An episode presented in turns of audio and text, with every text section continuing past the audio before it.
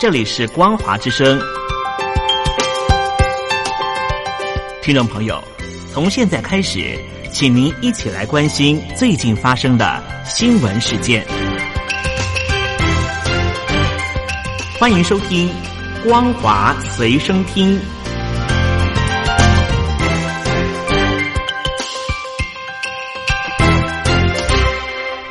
朋友，大家好，欢迎收听光华随身听，我是黄轩。今天是中华民国一百零九年六月二十九号，星期一，带大家来关心重要的新闻讯息。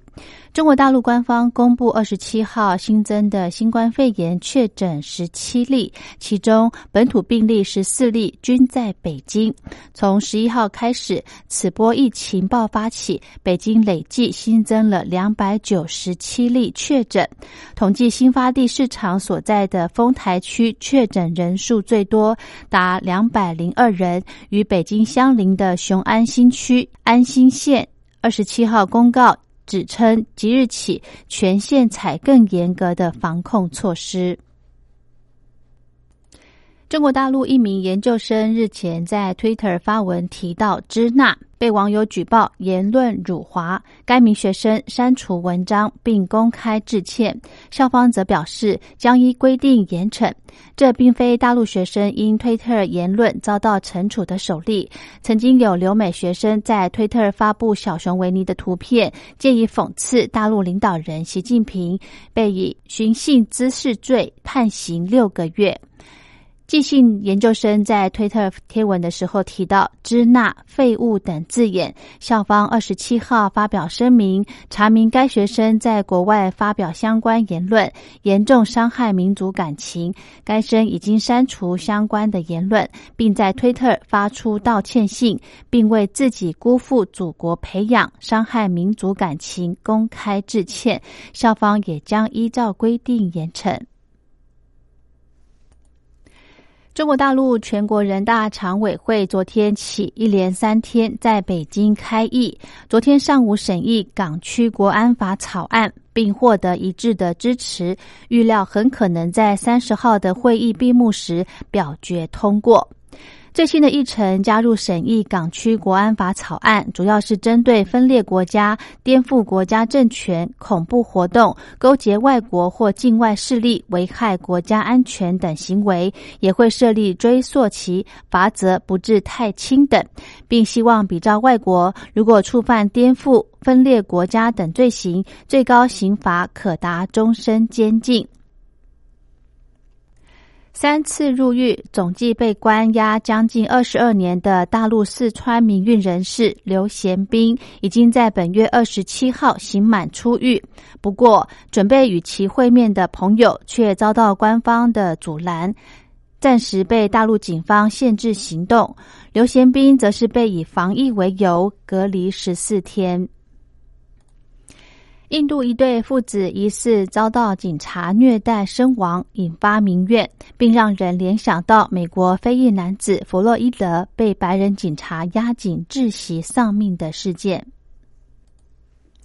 法国今天举行市政选举第二轮投票，只有四成投票率，创史上新低。现任巴黎市长伊达哥拿下近半票数，获得连任。总理菲利普也确认回国。勒哈佛市市长，生态绿党拿下多个关键大臣。法国媒体表示，绿色浪潮。有媒体报道，美国总统川普曾经听取情资简报，内容是俄罗斯提供赏金给予跟民兵组织塔利班挂钩的激进分子，激励他们杀害驻阿富汗美军。但川普发文否认，并痛斥这是假新闻。美国总统川普在昨天在 Twitter 转发一段影片，内容是支持与反对川普的民众互相叫嚣。其中一名疑似支持者的男子高呼“白人力量”，但几个小时之后，这则推文就被删除。英国摇滚传奇滚石乐团扬言对美国总统川普采取法律行动，因为川普在造势活动上播放他们的歌曲，你不可能一直得到你想要的。而滚石乐团已经委托负责表演权相关工作的广播音乐公司设法阻止川普使用这首歌。声明写道：“BMI 已经代表滚石乐团通知川普竞选团队，未经授权使用他们的歌曲将构成违反授权协议。”滚石乐团官方的 Twitter 账号也转推这项声明。声明还提到，如果川普无视相关的限制，依然故我，将因为违反禁令播放未经授权的音乐而面临法律诉讼。正当美国种族平等议题持续延烧，美国总统川普竞选连任的对手民主党的拜登，在昨天也对媒体公布竞选团队的族裔和性别比例。川普随后也跟进，拜登竞选团队的正式员工当中，有色人种的比例略多于三分之一，女性则占了百分之五十三。报道曝光之后不久，川普阵营也公布竞选团队的高阶正职员工当中，有色人种占了百分之二十五，女性占了略高于百分之五十。各方的民调显示，拜登目前在非裔和拉美裔选民当中支持率遥遥领先川普。民调表现差，造势会场空荡荡。一向自信满满的美国总统川普日前罕见承认，可能会输掉今年十一月份的总统大选。前幕僚也提出严厉的警告，称川普将遭逢最惨烈的选举挫败。美国总统川普五月份表明，希望七大工业国集团 G7 最快在今年九月份召开峰会，邀请南韩、俄罗斯、印度、澳洲、巴西等国家参加，有意将 G7 扩大为 G 十二。日本共同社在日前的报道，日本政府已经向美国表达反对南韩的加入。美国各地近来的抗议警察暴力以及争取族裔平权示威开始影响高等学府。著名常春藤盟校普林斯顿大学二十七号宣布，校董会决定将前总统威尔逊名字从该校公共与国际事务学院全名中删除，因为当年威尔逊支持并实施种族隔离政策。日本东京都在昨天单日新增了六十例新型冠状病毒疾病的确诊病例，创紧急事态宣言解除后的单日新高。北海道在昨天也新增十七例，同样是紧急事态宣言解除以来的新高。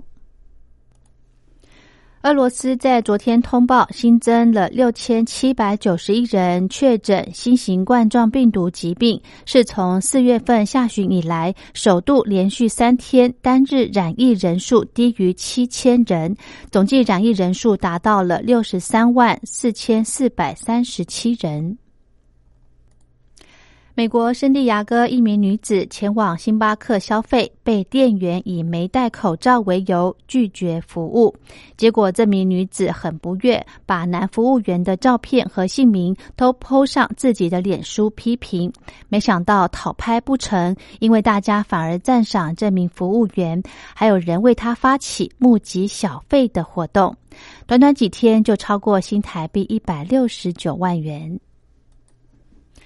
法国 NGO 组织过去就经常进行潜水打捞海底人为垃圾的作业。五月底发现，因为受到疫情影响，法国政府向国外订购大量的外科口罩和橡胶手套，人们却不改乱丢垃圾的坏习惯。之后，每次进行潜水捡回垃圾作业时，都可以看到海底比起过去出现明显数量的口罩和手套。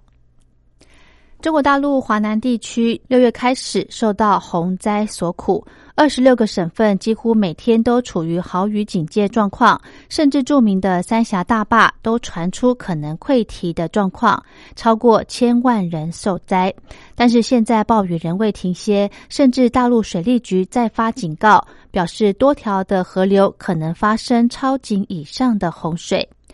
以上就是今天的光华随身听，感谢您的收听，我们下次再会。